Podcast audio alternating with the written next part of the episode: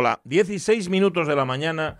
Ya estamos con lo de siempre, con lo urgente y con lo importante. Ayer lo importante que era el día contra o en prevención o en eliminación de la violencia contra las mujeres. Digo, me cuesta mucho decir estos nombres tan largos. Mm. Antes era más sencillo, pero claro, los nombres largos son para definir mejor. Vale. Ayer era el día, era el 25 de noviembre. ¿Qué pasa? Pues que se murió Maradona, que era lo urgente, que era lo inmediato, y en las primeras páginas de los periódicos ya aparece Maradona. Esto es evidente. Siempre estamos así, ¿verdad? No hay manera, claro, porque el espacio es el que es y el mm. tiempo es el que es y no puedes compaginar una cosa con otra. Las tienes que poner una en un sitio y otra en otro. Una más destacada y la otra un poquitín más en letra un poquitín más pequeña. Porque poner ambas al mismo nivel quedaría raro. Queda ¿eh? raro. Quedaría sí, raro. Sí, y eso, por ejemplo, los periódicos solo lo hacen para la publicidad, nada más. ¿eh? Que hay veces que te lías y dices, ¿esto es una noticia o es un anuncio? No, no, no, te, queda, no te queda muy claro, no lo sabes muy bien. Em, no lo queríamos obviar tampoco. También es cierto que teniendo a Jorge Alonso como, ah. como miembro eh, del equipo maradoniano y además barcelonista, en algún momento Jorge Alonso habrá que hablar tranquilamente de Maradona. Pero yo te voy a pedir tres palabras, tres palabritas para empezar. Fuiste, mi pues, primer pensamiento, Jorge. En modo viuda te pensé.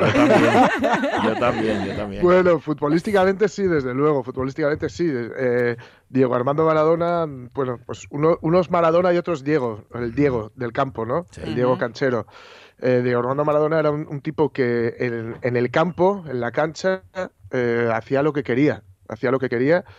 y, que fuera de ella, al principio hicieron con él lo que quisieron y después pues que se perdió definitivamente y acabó siendo un ser humano fallido y traicionado y golpeado. Pero bueno, el, el que, el, que, mm, el que debemos recordar desde luego es el, el Diego Armando Maradona de, de Argentinos Juniors, de Boca, del, del, Barça y del Nápoles y de la selección argentina y de aquel Mundial 86, que él reconoció que fue la única vez en su vida donde realmente se preparó físicamente para, para disputar eh, de seguido unos cuantos partidos de fútbol y lo ganó.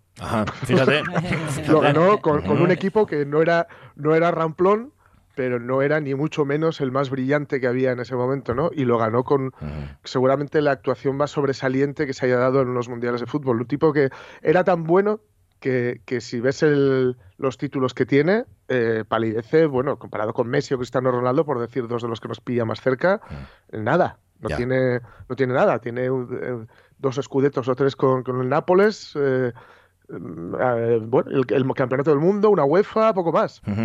Pero era tan, tan superlativo que yo creo que, en fin, será difícil difícil ver a, alguna vez a alguien como, como Maradona porque bueno es, es, muy complicado. Yo diría, ya solo para, terminar, quien, quiera disfrutar de lo mejor de Maradona, que se vea un documental, está en YouTube, que se llama Los Años Felices, y que narran el momento desde que él deja Villa Fiorito y, llega a Argentinos Juniors. Ya os comenté que le tienen que dejar plata para el autobús, pues no, tiene dinero para, para, ir en autobús siquiera al campo a que le hagan la prueba.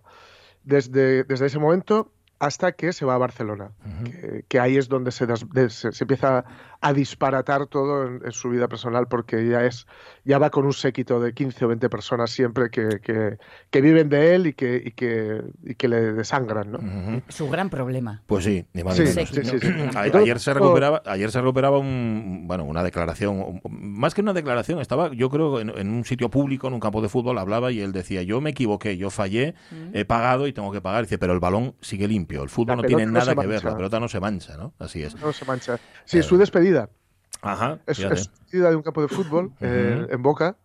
Si no recuerdo mal, es la bombonera y, su despedida, donde dice que efectivamente se equivocó y pagó.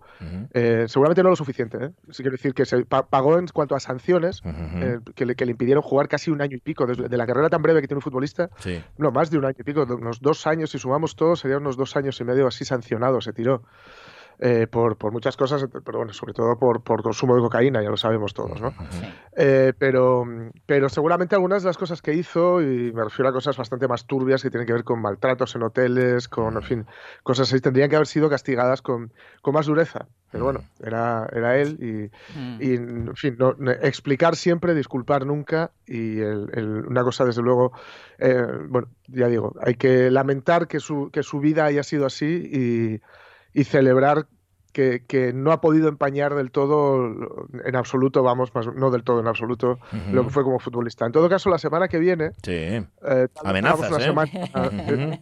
en, lo que a efemérides se refiere, en lo que a la efemeridona se refiere, hagamos una semana un poco maradoniana. Vale, un poco maradoniana. Y me, y me traes la foto de Maradona con Kini y me cuentas un día la relación entre los dos, entre Maradona y Kini. Porque, porque de hecho la efemeridona asturiana que hacemos todas las semanas, señor. pues unirá a ambos, a Kini y a, Maradona. No olvidéis que que cuando murió Kini, una de las respuestas más sonadas fue precisamente la de Maradona, ¿no? Por Twitter, diciendo que, había sido, que le pegaba con lo que fuera y que, acababa en gol.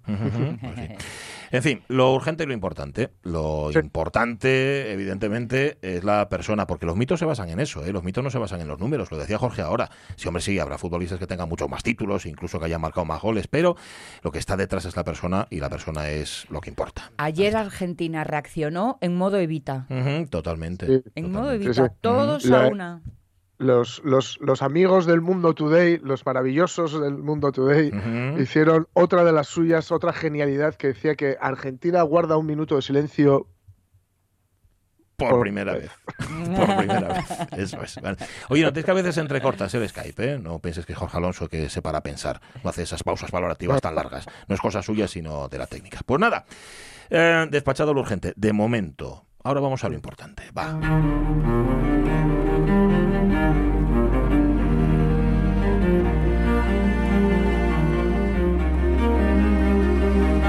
Lo hemos descubierto durante esta alerta sanitaria, lo descubrimos durante la pandemia, lo hemos pensado mucho y esperemos que no se nos olvide. Lo más importante que tenemos somos nosotros.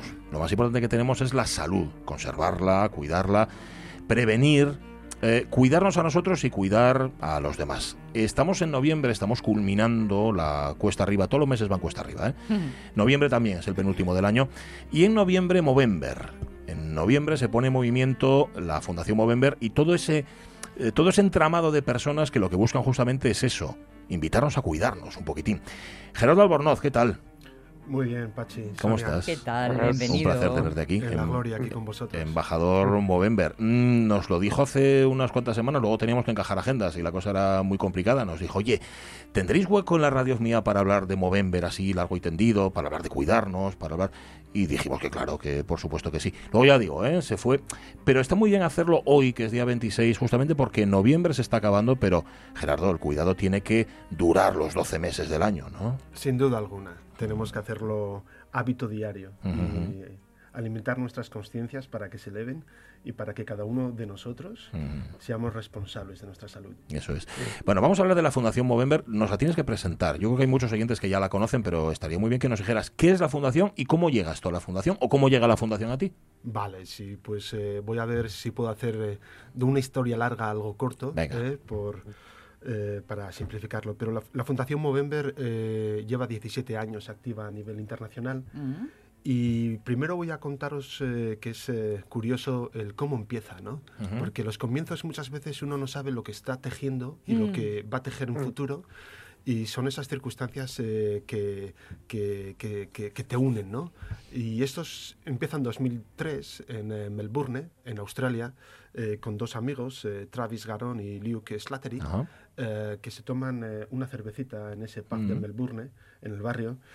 Y hablando entre cerveza y cerveza, eh, comentan eh, lo mucho que lo mucho que echaban de menos esos bigotes, esos bigotes que, que, tanto se llevaban antiguamente y, que, y que hacía mucho que no, que no veía eh, Vamos a, colocarte el micrófono un minutín, ah. digo para que no te despistes, porque si no te estamos volviendo loco, Gerardo. Venga, coloca el micro, gracias Nicolás. Nada, gracias equipo. que se están tomando la cerveza los dos amigos y echan de menos los bigotes. Sí, y, echan de menos los bigotes y dicen, oye, pero, pero ¿qué es esto que los bigotes que hacía tanto que se llevaban de moda y, no los vemos por el mm. barrio, por la calle? Y ya sabes lo que es esto. ¿A que no hay? eso pasa en Melbourne también, pensaba que era en España. Sí, sí, en Melbourne globalmente, globalmente siempre pasa. No, aquí, no nos atrevemos. Y entonces se retan ellos dos, junto a otros 30 amigos que convencen, a dejarse simplemente bigote. Y oyes, en ese mes de noviembre del 2003 en Melbourne y en sus barrios, en sus familias y en sus oficinas y trabajo, mm. quedan ojipláticos por la cantidad de gente que les pregunta, oyes, pero ¿a ti qué te pasó? ¿Qué tienes en la cara? ¿Tú, qué te pasó, chaval? ¿Qué haces con esos pintes? ¿Y eso? Eh, ¿Qué eso que lleves ahí? Eso en Melbourne. ¿eh? eh en Melbourne, ¿eh? Eso es. Entonces, eh, da la casualidad que uno de los 30 amigos, mm. su madre, está recaudando fondos para eh, la investigación oncológica del cáncer de mama. Con lo cual uno de los 30 amigos dice, ha sido una herramienta que ha generado tanta curiosidad y tantas preguntas el dejarnos bigote, que por qué no, no, no, le, no, la ponemos a bailar en pro de la salud masculina. Y así es. Entonces, en 2004, ya no son 30 amigos, sino que son 400 en Melbourne, le ponen precio a sus bigotes, se dejan bigote, y ese año donan el cheque de mayor importe hasta la fecha a la, Asociación contra el Cáncer eh, Australiana eh, para la investigación contra el cáncer de próstata, un cheque de 35.000 euros. Desde entonces hasta hoy, eh, la Fundación pues, está presente a nivel global ha financiado más de 1.250 proyectos de investigación urooncológico y también de programas de salud mental y prevención del suicidio y, y, está en el puesto número 50 en el ranking de las 500 eh, fundaciones a nivel global. Sabéis que siempre hay esas rankings de las primeras 500 eh, fortunas o empresas, ¿no?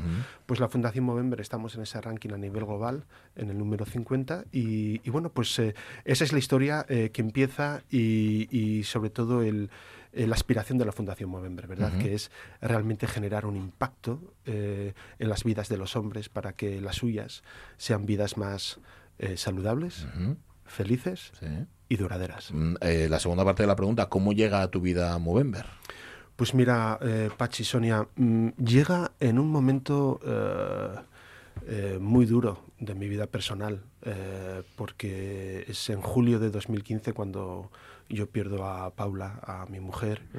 después de, pues de un periodo largo de, de, mucha lucha ¿no?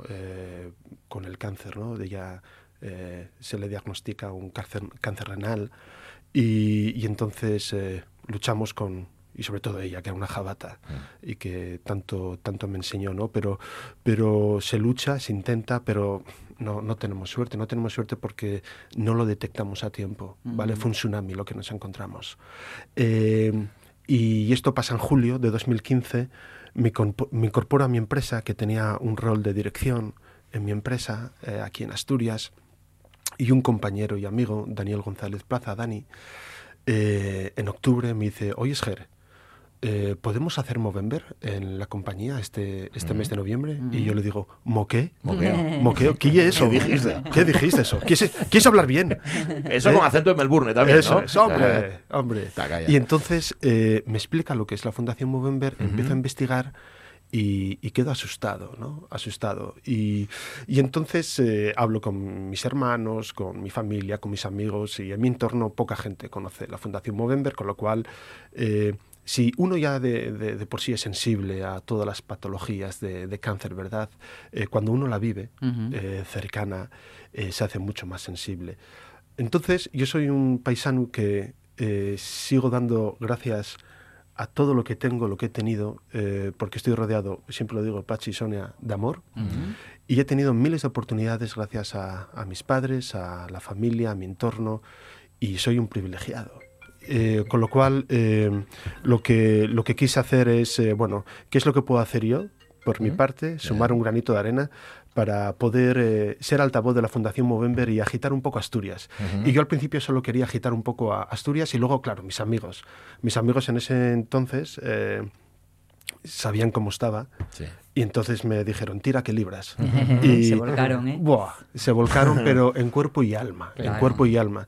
Y también eso me, me hizo, pues... Eh, eh, sentirme seguro, ocupar mi cabeza en momentos complicados. Mm. Eh, y, bueno, pues ese es un poco mi comienzo hasta que luego eh, llega un momento en que la fundación ya dice, oye, ese estilo asturiano que está agitando tanto, que, ¿quién es? Tú, eres embajadora a nivel nacional. Exacto. hemos dicho embajadora así como cualquier cosa, no, no, a nivel nacional. Tanto le levaste la voz desde Asturias, ¿no? que dijeron, oye, es, es tipo lo nacional, que tiene que mandarlo todo. Sí, sí, y cuando me lo proponen... Eh, yo, bueno, pues me, lo pienso dos veces y recuerdo que la cuadrilla de nuestro equipo de Asturias Movember, hablo con ellos y les digo, oye, ¿cómo lo veis? Porque soy de esos que no me gusta comprometerme. Eh, eh, si, si, realmente... Si no lo vas a hacer bien. Sí, eso es, porque porque realmente me encanta estar, ¿no? Si estoy, estoy, ¿no? En cuerpo y alma y al final, pues bueno, dije, ¿por qué no? Y, ahí me lancé y, y, siempre creo que la fundación me da y me ha dado mucho más a mí de lo que yo aporto, porque sinceramente lo que hago es ser un catalizador de la aspiración de la fundación y de las acciones que estamos haciendo y de generar un poco, un poco de movimiento, ¿no? En cuerpo, alma y bigote. que me imagino, no lo sé si esto sucede, los motoristas cuando se cruzan en la carretera ¿eh? se hacen un pequeño gesto con la mano de, complicidad.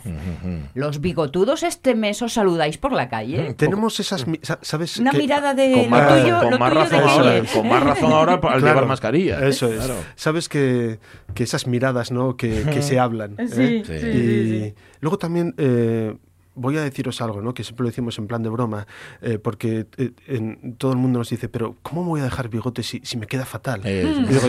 no, hombre, no, es que a mí queda genial. sí, pero hay algo importante con el bigote.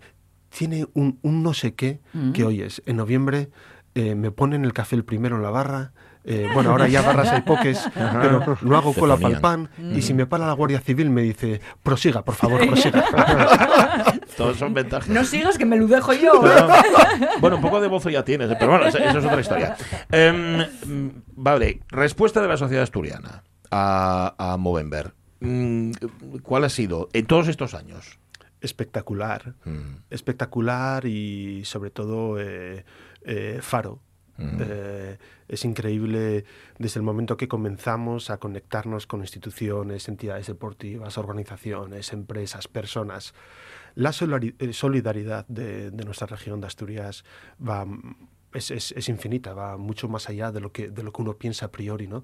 Es verdad que somos una región eh, disfrutones, eh, trabajadores, eh, con, con, un ecosistema yo creo que, que único y maravilloso, pero en, en, esta parcela de la solidaridad es... Es, es, impresionante. Mm. Y cuando no se hablaba tanto de la Fundación Movember, pues ahora vemos eh, que los bigotes están en fachadas de ayuntamientos, que hoy estoy aquí, mm. eh, que tenemos un acuerdo de colaboración con la Asociación contra el Cáncer de Asturias, mm. con, con, Margarita Fuente y Margarita Collado y con todo su equipo, que es espectacular, eh, cantidad de, de, organizaciones como TEA, es que no quiero enumerar todas porque es que faltaría alguna, ¿no? Pero la disposición de medios de comunicación, de prensa y el interés ha sido fantástico. Y yo les doy las gracias porque una de las cosas que subyace es que si no agitamos, los chicos, los hombres, no hablamos de lo nuestro. Ah. Cierto. Y lo que queremos perseguir en la Fundación Movember es eh, huir del estigma de la masculinidad eh, y que nosotros, los hombres, eh, no nos, nos presentemos vulnerables, desnudos, como, como somos, con nuestras sombras y nuestras luces, yo creo que lo que estáis haciendo es completar la masculinidad. Mm. Sí, en cierta manera, eh, yo creo que, eh, sí, Sonia, en cierta manera yo creo que globalmente el cómo se ha educado a la masculinidad, de cómo se entiende, ha sido errónea. Y creo que lo que tenemos que hacer es eh, quitarle esa coraza que, con la que nos hemos vestido y, poder eh, realmente eh, poner una nueva, una nueva piel eh, que sea mucho más cercana, donde podamos gestionar emociones, hablar de incertidumbres, de miedos, de retos y que, y que somos personas. O sea, Yo escucho tus palabras y claro, me, me, llenó también de entusiasmo y de ganas. Lo de dejarme bigote me va a costar un poco de esfuerzo. ¿De qué otra forma puedo colaborar? Mm. Bueno, muchísimas. solo estando aquí y hablando de la Fundación Movember, eh, es fundamental. Siempre decimos que toda mujer tiene un nombre importante en su vida. Su padre, su hermano, su hijo, su abuelo, su amigo. Eh, nos tenéis que seguir pellizcando a los chicos, que hagamos nuestras revisiones, que enseñarnos a cómo podemos generar conversaciones, a que no nos den miedo hablar de nuestras emociones, de nuestros sentimientos, de nuestros retos, incertidumbres. Y sobre todo, ¿cómo te invito? Pues eh, a todas las mujeres que se metan en la página web de Movember España, que se registren y se hagan colaboradoras como yo de la Fundación Movember. A las chicas las llamamos eh, Mo, que viene de, de Movember, y Sisters, Mo Sisters, y están los eh, Mo Brothers. Pues eh, me encantaría que tanto tú como todas las mujeres que nos estén escuchando, escuchando puedan ser Mo Sisters para que sigan pellizcándonos a los chicos a, poder avanzar de una manera humilde y, abierta, ¿no? Para, para mm. poder eh, ganar más peso la conciencia de la salud. Anticipaba Gerardo Albornoz algunos de los colaboradores, de las personas, de las instituciones que están detrás de Movember. De hecho, de aquí a la una de la tarde van a aparecer por aquí. Vamos a ir abriendo ventanas y a lo largo de esas ventanas vais a poder conocer esas caras, esas voces, sobre todo esas voluntades de cuidarse, esas ganas de cuidarse y de difundir el trabajo de Movember. Tú te quedas, ¿no? Yo estoy con vosotros. Vas a compartir la radio mía con nosotros. Qué bien. Y me estoy ilusionadísimo. Pues lo vas a pasar muy bien. Yo te lo garantizo. Y hay una cosa importante que me dirás que sí, seguro que es el ánimo con el que uno afronte su situación, la buena, la mala o la regular. Lo que tiene este programa es justamente eso, que es un elevador de ánimos. ya lo verás, ya lo verás. Sí, sí. si no lo conseguimos, te devolvemos tu dinero. Eh, enseguida, preparado Jorge Alonso, en este programa especial Movember, aquí en la radio mía, contamos noticias. La radio es mía. O sea, que las princesas no son como nos contaban los cuentos de antes y los príncipes tampoco, ¿no? No. Claro, claro. Pues, ¿Vosotras queréis ser una princesa de cuento o no? No. No. ¿Cómo queréis ser vosotras? Una persona normal. Claro. Yo quiero ser feliz. Muy bien. Muy bien. Toma. Ahí está. Nos acabas de callar a todos. Sí, señor. Pachi Poncela.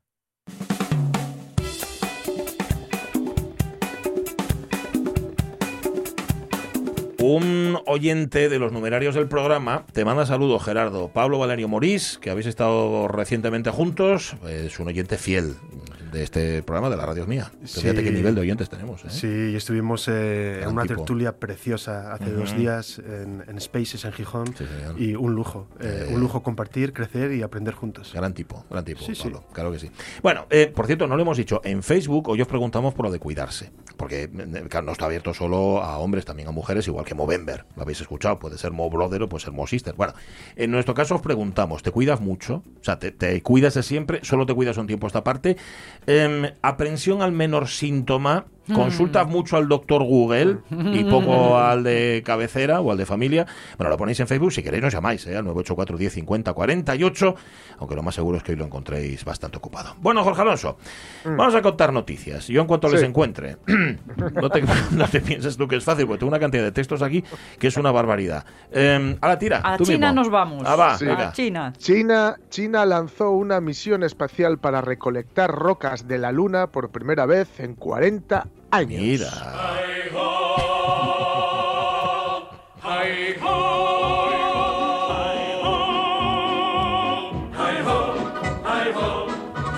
Bueno, allá que se fueron, lanzaron con éxito una nave espacial no tripulada a la Luna sí, martes para recolectar y traer de vuelta, claro, a la Tierra muestras de suelo y de rocas lunares, según el medio estatal chino Xinhua, que seguramente no se diga Xinhua. Eh, el Chang'e 5 Hmm. Eh, Chang'e 5. Que tampoco se pronuncia así, pero no importa. Seguramente es que se dice así, pero bueno. Despegó del sitio de lanzamiento de la nave espacial Wenchang en la costa de la provincia sureña de Isla Hainan a las 4 y media de la mañana, que es mala hora aquí y en la China popular. Las 4 y media de la mañana es una hora muy mala, salvo que estés volviendo.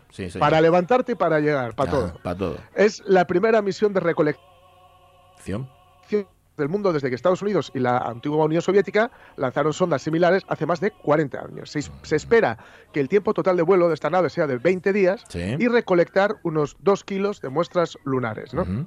Tiene bueno, ciertos compartimentos, etcétera. La cosa es que em, el, programa Apolo, el que puso por primera vez al hombre en la luna, eh, que, llevó, que, llevó, a 12 astronautas, no nos acordamos de tres en los días buenos, pero mm, mandó a 12, eh, trajeron 382 kilos de rocas y tierra en sucesivos viajes, claro. En seis vuelos, claro. hasta el 72. No de una vez, porque la sonda china, ya digo, va a traer dos, kilos, ¿no? Y dicen que la zona de muestreo, dice que es fundamental para nuestro entendimiento del satélite, se llevó a cabo un área que comprende mucho menos de la mitad de la superficie lunar.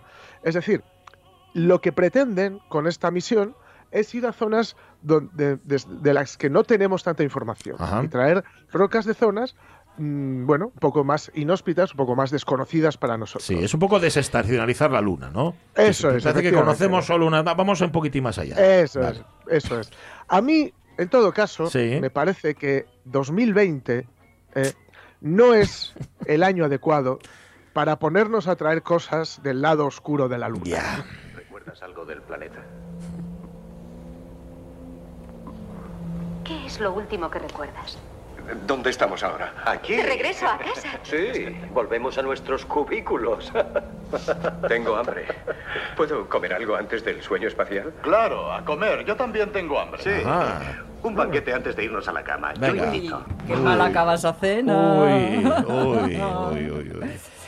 Y últimamente estoy entusiasmada con las noticias que hablan de la luna de Europa, de la luna de Júpiter, que dicen que, bueno, que te condiciones para la vida hubo, hay, quizá habrá, no se sabe. Ya sé que es una vida aburridísima de allá. ¿eh? Ya te digo que no tengas ilusiones, bueno, la de Europa en general, sobre todo la Europa del, centro y este, va, se acuesta prontísimo. No, eh, ahí arriba, ahí arriba es una vida básica, ¿eh? muy, muy básica. Yo creo que les maten callando, ¿eh? Puedes ya. no a la vista. Cuando no, de noche, no, no, de día, porque de noche lo vemos, pero de día no. Claro, claro. Bueno, ¿sabes por qué lo mandan a las cuatro y media de la mañana? Porque todavía es de noche, ¿no? Que se, pues, se ve la luna. Porque si lo haces más tarde, no pueden apuntar. A las 8 de la mañana ya no pueden mandar un cohete. ¿Cómo lo mandas un cohete para allá, para la luna, Jorge Alonso? De ninguna manera, señor. Cuida con lo que traemos, ¿eh? Del espacio exterior, que luego, que luego incuba y pasa lo que pasa. Oye, a veces necesitamos, esto es cierto, que nos pongan en nuestro sitio, como le pasa a Luisito. Luisito, no toques la palmera, que te puedes pinchar. Luisito, no te acerques al lago, que te has tomado un plátano. Luisito, las agujas de las estaciones no se tocan. Acuérdate del titán Luisito, Luisito, Luisito. Vamos a ver, Luisito, ¿qué andas tocando por ahí? En, en las Islas Salomón, cuidado, ¿eh? Islas Salomón, estamos hablando del Pacífico. Bien, van a prohibir usar Facebook a sus habitantes. ¿Por qué? Porque lo usan mal. Porque lo tocan y acuérdate del Titanic. Lo estropean. ¿eh? Y da el tétanos. ¿Por qué van a prohibir usar Facebook a sus habitantes? Pues es el gobierno que ya anunció que pretende esa prohibición temporal, ¿eh? en todo caso, para, para el uso de Facebook entre sus ciudadanos. Una decisión que quieren tomar pues para abordar el acoso online y la difamación en Internet. Es un poco matar moscas a cañonazos y, y yo sospecho que no lo van a conseguir de todas formas. Ha salido el primer ministro, Manashe Sogavare, mm, eh, y al Parlamento le dijo que la prohibición era necesaria para preservar la unidad nacional. El ciberacoso en Facebook está muy extendido, afirmaba. Las personas han sido difamadas por usuarios que usan nombres falsos y la reputación de las personas que se ha construido a lo largo de los años se destruye en cuestión de minutos. Añadió, tenemos el deber de cultivar la unidad nacional y la feliz convivencia de nuestro pueblo. Están socavando los esfuerzos para unir este país. Ese están se refiere a Facebook. Eh, lo subrayaba el primer ministro hablando precisamente de esta red social.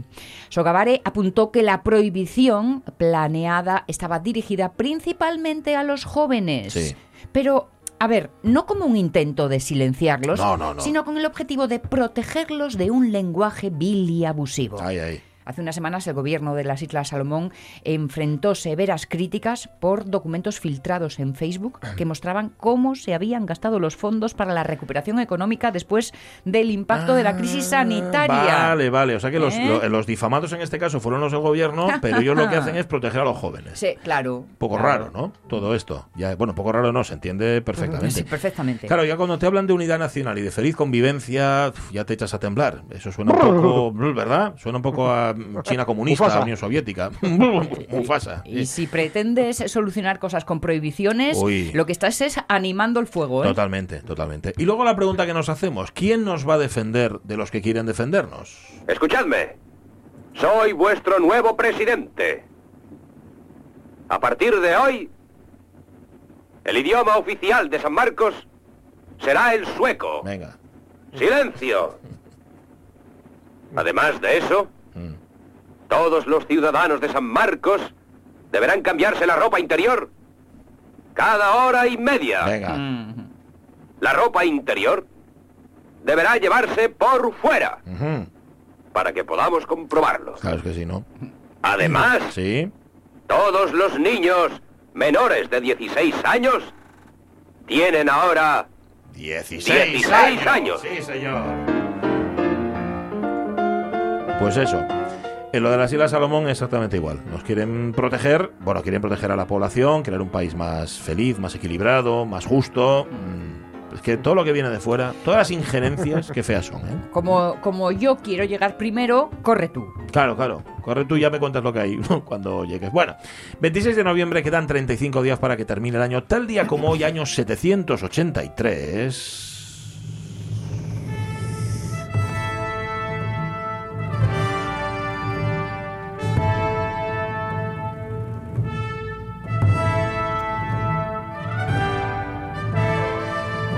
Tal día como hoy, Adosinda, reina de Asturias, hija de Alfonso I y esposa del difunto rey Silo, es internada en un monasterio para evitar que su sobrino Alfonso retornara y retomara el trono de Asturias arrebatándoselo a Mauregato. Cuentan las crónicas que Adosinda se quedó allí, en el monasterio de San Juan, en Santianes de Pravia, hasta su muerte, cuyo año desconocemos. También se cuenta que fue ella, fue Adosinda, la que eligió a Silo como esposo lo que en aquella época no era habitual. Eran ellos los que las escogían a ellas como esposas. Y que ambos, Silo y Adosinda, descansan en la misma iglesia de Santianes, muy cerca de su medio hermano Mauregato, que se murió antes. Ah, su sobrino Alfonso, que había sido enviado al monasterio de Samos en Lugo, volvió para reinar como Alfonso II el Casto. Moraleja de toda esta historia, que Alfonso se lo habían llevado fuera para preservarlo y que Adosinda hizo un buen trabajo. Vamos, porque si al final volvió Alfonso y acabó reinando, ojo, ¿eh? que estamos hablando de Alfonso II el Casto, que evidentemente Sí. también, como le daba por la Castilla, tenía tiempo para muchísimas otras cosas. Entre otras, pues mira, descubrir el se- sepulcro del apóstol Santiago, o supuesto Ujú. sepulcro, y crear el camino de Santiago. Así a lo tonto, como quien no quiere la cosa. Este era además, eh, creo, ¿no? El que se relacionaba con Carlomagno, con la corte carolingia y Mm. todo eso. O sea que vamos, no era cualquier cosa el tío. Sí, sí, sí, sí, sí, estaba muy bien. tenía, tenía amistades influyentes. Sí, sí, señor. Tenía amigos fuera. Vale. Lo del efecto bacon y los siete pasos Eso, de. los ¿no? siete de- pasos, sí, señor. El de efecto bacon de Kevin Bacon. De Kevin Bacon, sí, sí. Quiere decir. Bueno, ¿qué más pasó? bacon. ¿Eh? Bacón. Sí, bueno, lo que llamamos panceta toda la vida. Vale. ¿Qué- ¿Qué más? 1865, Charles Ludwig Dodgson, bajo el más conocido seudónimo, claro, con ese nombre tienes que ponerte un seudónimo, de Lewis Carroll, Mm. publica Alicia en el País de las Maravillas, que no, no es de Walt Disney. Se fue por ahí. ¿Quién? El conejo blanco. ¿De veras? ¿De veras qué? ¿Que se fue? ¿Quién? El conejo. ¿Cuál conejo? Pero si acabas de decirme que me... ¡Ay, Dios! A que tú no puedes hacer esto. No. Sin embargo, si yo buscara un conejo blanco, le preguntaría al sombrerero loco. ¿Al sombrerero loco? No, no, no, mejor no. Oh, ahí está la liebre por Qué lado. eh, enigmático, pero sobre todo que inquietante es el gato de Cheshire. Sí. Mm, ¿Verdad?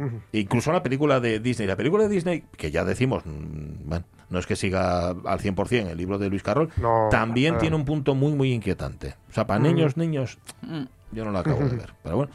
Em, en el año 1906 nace en Oviedo Rodrigo Uría González, abogado español, una de las máximas autoridades en derecho mercantil. Este que viene ahora no es él, pero podría serlo. ni la enmienda número 21 al artículo 332, ni la cuarta del 102, ni el fallo del Tribunal Supremo de 15 de octubre de 1935 se han tenido en cuenta. Pido que conste para el posible recurso al Supremo. Ítem más, el artículo 551 del Código Penal, citado por la defensa, y el decreto ley de 14 de octubre de 1947 mencionados por la acusación, no pueden considerarse porque están en evidente contrasentido Sí, con los fallos del Tribunal Supremo de fechas 12 de julio de 1948 y 14 de septiembre de 1949. Es un fenómeno. Qué pico de oro tiene ese señor. Pues No así tengo nada más que decir. Era Rodrigo Uría González, cuyo apellido Uría se mantiene todavía en el despacho, Mm. etcétera, etcétera. Despacho uno de los más prestigiosos que hay. Pues nada, nacía tal día como hoy el, el fundador, en el año 1906. ¿Qué pasó en el 11, 1911? Pues que se despide de este mundo en compañía de su esposa Laura Paul Lafargue, el médico y político francés de origen cubano, el autor de la imprescindible obra El derecho a la pereza. Ser yerno de Marx, de Karl Marx, no debía ser nada fácil. No. ¿Eres de confianza? Son animales Sí. que luego se torean Pues cuéntame paso a paso qué vas a hacer con mi hija. Les juro que la voy a llevar al cine y en cuanto termine la película la, la traigo a casa. Muy bien. ¿Le vas a dar un beso? No. ¿Le vas a dar un beso? ¿Es que no la quieres? Claro que la quiero, le, le daré un beso de despedida. ¿Dónde? En, en el portal. ¿Pero de qué cojones estamos hablando? ¿En la boca? ¿En la cara? ¿Dónde? En la cara. En la cara. Eres un mierda. Tú imagínate, Carlos Mars, las cenas de Navidad. Bueno, y tú que no celebran la Navidad en casa de Carlos Mars. Me da a mí la impresión. Y la Fargue ahí, mira, así, acongojado, ¿eh? Sin atreverse a- decir lo- nada. además, un, un yerno que está siempre en casa. Ujú, Claro, por la pe- por Porque lo- este salía poco a trabajar. Salía muy poco, sí, sí, no le daba por estaba escribiendo. ¿Qué haces? Nada, escribir. Me da- y dice, pero, y- pero si aquí no hay nada escrito, es que me da pereza. No, no puedo. Redrum, Mars, redrum. Los, sí, lo imagináis a, a Mars, además, ¿no? Comiendo sopa de pescado y cayendo Sí, sí, de sí. toda, todos los tropiezos de la sopa de pescado por calla, la barba. calla. Bien, año, año 1942. En Estados Unidos se estrena la película Casablanca. Será nominada a ocho premios Oscar y ganará los de mejor película, mejor director y mejor guion adaptado. Los nombres son Víctor e Ilsa Laszlo. ¿Pero por qué mi nombre, Rick? Porque te vas en ese avión. Pero es que tú no vas a venir. Yo me quedo aquí hasta ver que el avión ha despegado. No, Rick, no. Anoche dijiste... Anoche dijimos muchas cosas. Sí. Dijiste que yo tenía que pensar por los dos y es lo que he hecho. Y sé que tienes que subir a ese avión con Víctor, que es a quien perteneces. Pero, Rick, escucha. Escúchame tú. ¿Tienes idea de lo que te espera si te quedas aquí? Créeme, los dos acabaríamos en un campo de concentración, ¿verdad, Luis? Sí. Me temo que Strasser insistiría en ello. Dices eso para que me vaya. Lo digo porque es cierto. Y es cierto también que perteneces a Víctor. Bueno, a ver. Eres parte de su obra. Vamos a ver, vamos a ver. Ella no pertenece a Víctor ni pertenece a nadie. Las cosas como son. ¿eh? Hablemos correctamente. Sea como sea, tiene tanto. Y son ellos dos nada más, ¿eh? que es la cara de ellos dos. Sí. En primerísimo plano, además. Pero Sí. tiene tanta fuerza y tanto poder esta imagen y esta escena. Y luego, este doblaje de cómo hablan siempre en las Eso sí, películas. eso sí, que es absolutamente. Es todo eh, tan apasionado. Es que ya forma parte además de, de- Sí. de nuestra memoria. Ya la peli la recordamos ahí con el doblaje. Que no sé, Jorge Alonso, si pensaban acabar así. Igual en el primer Mm. No, no, final. va. No, ¿eh? Que va, el- de hecho el final de Casablanca, bueno, ellos lo contaban que durante el rodaje eh, que, que no era difícil mantener esa tensión entre ellos porque no sabían si iban a acabar juntos, separados, enfadados, Sí. no sabían nada. Porque iban haciendo el guion casi mientras lo rodaban. Michael Curtis estaba volviendo, el director se estaba volviendo loco y al final son los, los bueno, los hermanos eh, que estaban haciendo el, el guion, cuyo nombre, cuyo apellido no recuerdo ahora mismo, Epstein, los hermanos Epstein, eh, que estaban dando vueltas por, por Los Ángeles pensando Sí. en un final y, y en un pasto de, en, un, en un semáforo, eh, uno de ellos se le ocurrió una frase, ¿sabéis esto de construir a veces a partir de una frase?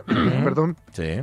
Y se les ocurrió lo de detengan a los sospechosos habituales, Sí. que sale ahí. Sí. Y a partir de, de tener los habituales, sale todo lo demás, incluido el final entre ellos. O sea, Mira, que fijaos. Fíjate, de una frase, ¿eh? Y de estar dando una vuelta. Sí, que a veces las cosas Sí, sí, surgen. sí, sí. Mira, como Movember, que Sí, surge de tomarse sí, una sí. cerveza en un bar. Claro, Las cosas claro, como son.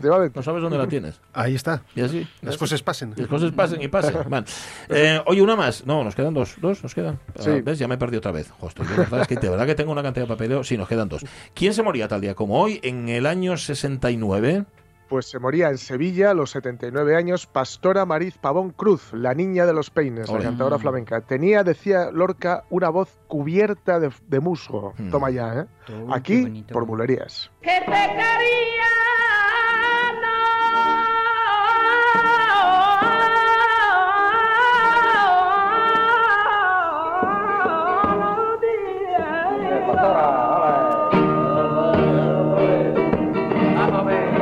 Muy grave, muy grave, la niña de los peines. De, Sí. de hecho, si no sabes que es ella la que canta, bueno, los amantes del flamenco lo saben, te, te piensas que es un señor el que está cantando. Mira, mira, mira, mira. En medio. A ver, Juanito Valderrama tenía la voz más fina, Sí. ¿verdad? Ostras. Sí, que, que la Pero niña de los peines. como elemento de comparación. Bueno, ya. Eh, la niña de Antonio los Molina, que era minero, que Bueno, usaban de sirena. también. Sí, sí. Señor. La niña de los peines, que se llamaba así por una canción, unos tangos que ella cantaba, que tenía que ver, que salía los peines en la letra, y que nunca llegó a grabar, por cierto. No existe la niña de los peines cantando los tangos estos de los peines. Es que eso es muy moderno, ¿eh? Eh, eso es muy moderno. ¿Qué? ¿Lo de los peines? Dice? Ah, lo de grabar. No, no, lo de grabar. Claro, ya, el flamenco grabado es muy moderno. Ya, ya, ya. Ella, por cierto, decía, la niña de los peines, no me digas porque sé tantas cosas cosas del año de los peines, así de repente. Pero ha surgido, era de las que le veía... peines. ya, ya lo sé, hace tanto que no los uso, que el futuro del, flamenco, dice, era dudoso. Al que le dé por cantar flamenco puro, lo tiene complicado. Mm. Y tenía razón, porque fíjate, ahora lo que se lleva es el flamenquito. ¿no? Pues, no, pues no te creas, ¿eh? mira Pitingo. Ya, tiene razón, tiene razón, tiene razón. siempre hablo de más. Bueno, y la última, hace 15 años, año 2005, mirad lo que son las cosas, se muere a los 59 consumido por el alcohol George Best, futbolista norirlandés, un figura.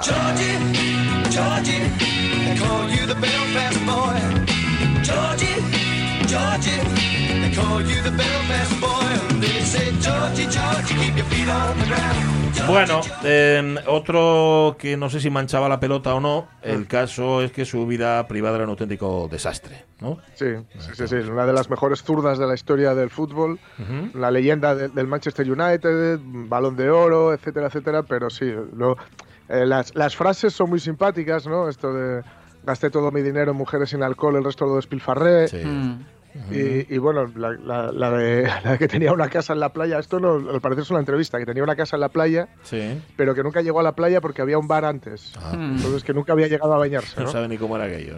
Estos grandísimos éxitos, un poco sobrevenidos, eh, sobrevenidos en el sentido de, repentinos.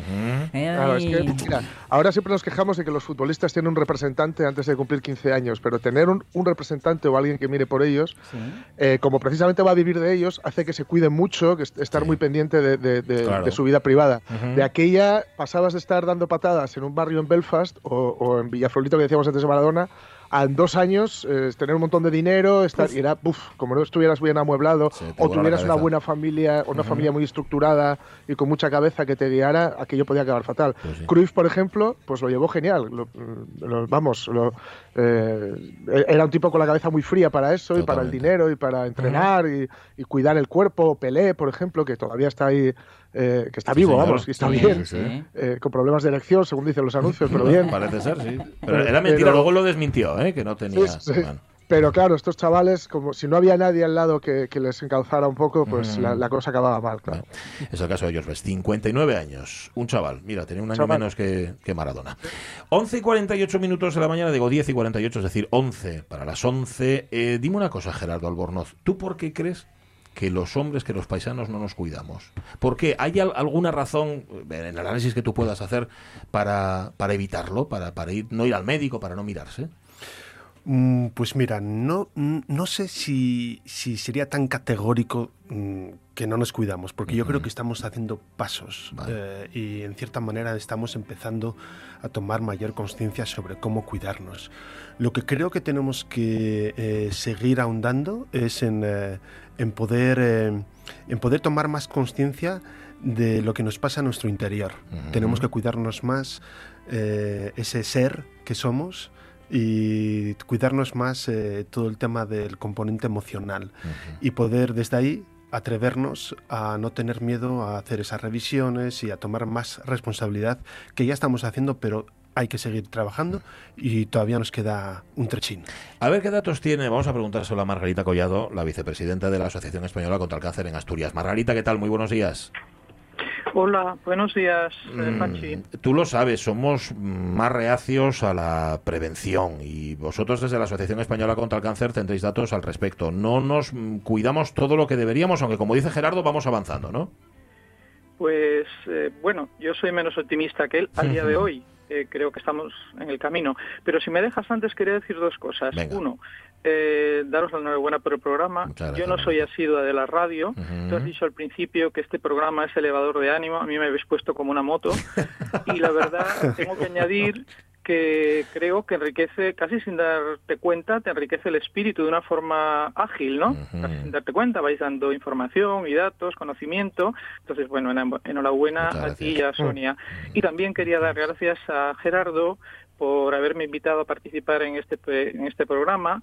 Y quería decir de él eh, destacar la labor que lleva realizando desde hace unos cuantos años. Ella ha contado su, su trayectoria. Yo creo que eh, hacen falta personas como él. Gerardo es un gran comunicador de la solidaridad, pero no solo la comunica, sino que la ejerce. A mí me parece que personas como él hacen muchísima falta. Yo soy fan de la sociedad civil Y creo que lo importante, como has dicho tú también, son las personas, porque sigo escuchando desde las 10. Qué bien. Eh, y haciendo la comparación con Maradona, que hoy es la figura y sin duda, bueno, pues es un fenómeno, eh, a mí me parece que es más importante difundir eh, eh, digamos, ejemplos como, como el de Gerardo, que yo digo que quien conoce a Gerardo le mete el gol en el alma. Entonces yo creo que es importante para la gente joven conocer este tipo de, de personas que, que, bueno, Maradona es una figura controvertida, sin duda, y como persona vale más casi no hablar. Y además es curioso que ayer se haya fallecido un día tan, tan importante para las mujeres. Y bueno, ya terminó la, la introducción. Solo quería decir que la iniciativa de Gerardo ha sido importantísima. Cuando nosotros le vimos aparecer en nuestra sede, eh, fue como una aparición, porque detectábamos que los hombres, no sé por qué, se acercan poco a la enfermedad y en concreto, en concreto al cáncer. Y en el empato con, con tu pregunta, yo creo que estamos en el camino, que Gerardo está, bueno, pues empezó con esta iniciativa en Asturias de una forma altruista y con un voluntariado muy activo, incorporando a todos sus amigos y todas las personas eh, que pudo. Y desde luego, mm, no sé por qué eh, los hombres no nos frecuentan.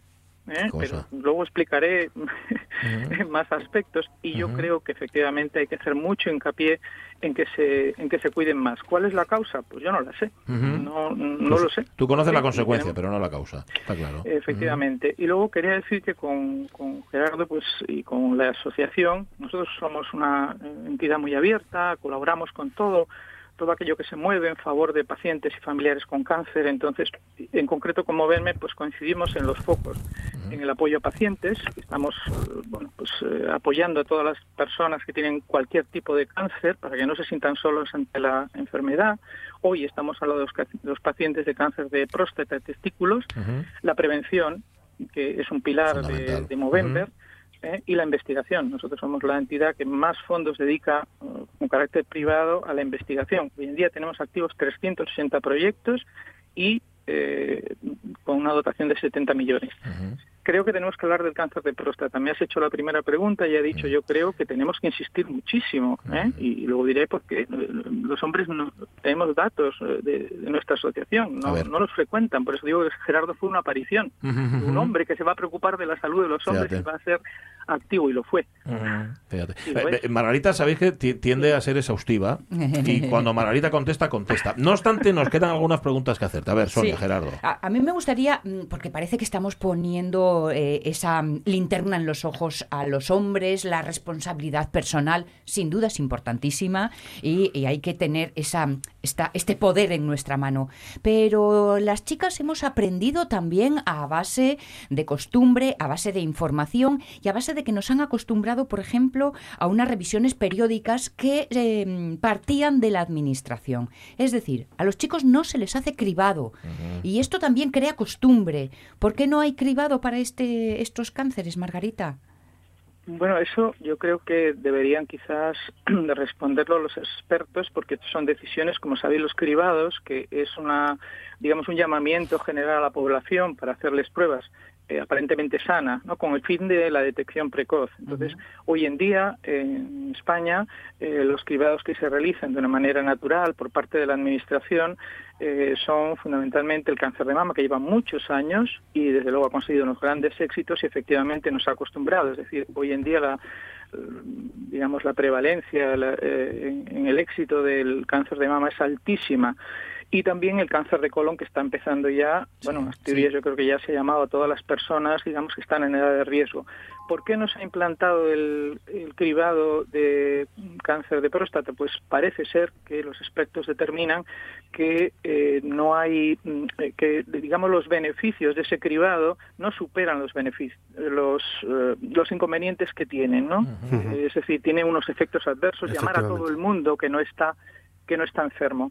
Por eso es tan importante la prevención, es decir, de momento, cuando no hay cribado y la prevalencia de una enfermedad como es el cáncer de próstata y de testículos es tan elevada, y además luego veremos si me dejáis dar algún dato que en Asturias es especialmente importante, pues eso, esa tarea de momento está en manos de los hombres. Te dejamos que de los datos, ¿eh? Margarita, ¿qué datos tenéis en la Asociación Española contra el Cáncer? Eh, bueno, eh, hay, hay datos eh, de, de, la incidencia, digamos, de, el cáncer, en primer lugar, hay que decir que es de momento la segunda causa de mortalidad en, el mundo. Según la Agencia Internacional Investigación en Cáncer, en el 2030 será la primera causa ¿eh? y uno de cada dos hombres y una de cada tres mujeres van a ser diagnosticados de cáncer en toda la vida. Creo que ese ya es un dato importante. Eh, respecto al cáncer de próstata, los datos que tenemos, que ya son de la, propia Asociación contra el Cáncer, en el año 2019 prácticamente eh, se han producido nuevos casos eh, comparando con mama, como me lo habéis eh, preguntado, son similares. ¿eh? Hay 33.000 nuevos casos de mama y 32.000 y pico de, de próstata. Eh, la supervivencia, pues en mama y en próstata, siempre que se detecten precozmente, la, supervivencia es muy elevada en ambos dos. Yo diría que un noventa y tantos por ciento, pero claro, es importante la detección precoz. ¿eh?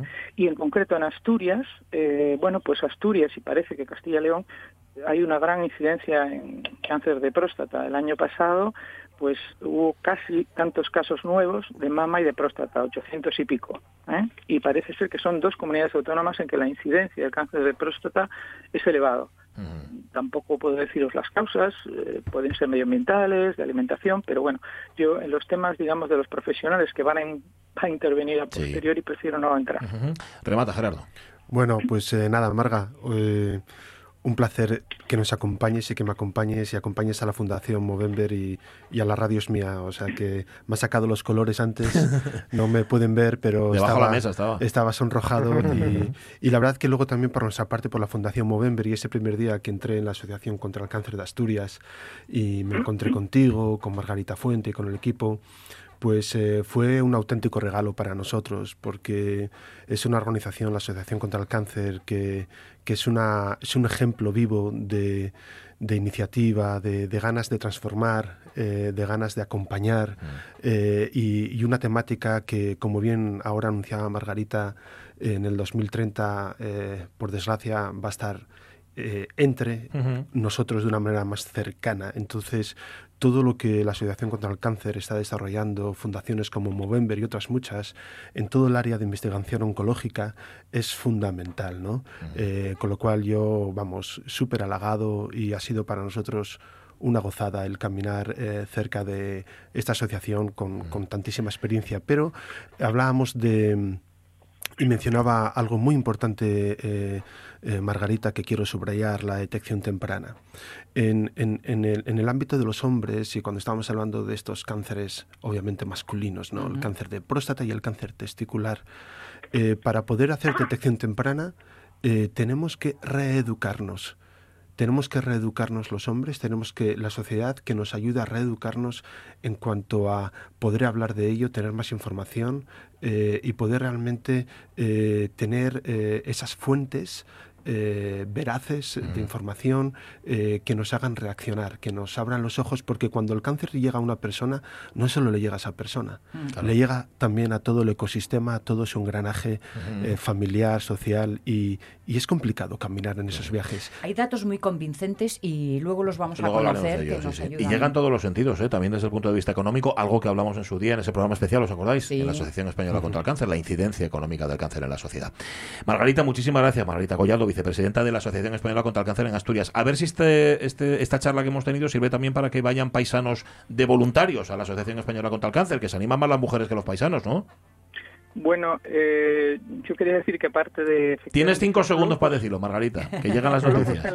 Flojos en la, prevención. Contamos con escasos voluntarios hombres y acuden poco a demandar nuestros servicios, por ejemplo, el apoyo psicológico, que no se entiende muy bien. Y si no me dejas más con segundo, tengo que decir que la Asociación Española contra el Cáncer en esta situación de la pandemia seguimos eh, contando con los servicios. llegan las noticias. Un abrazo, Margarita.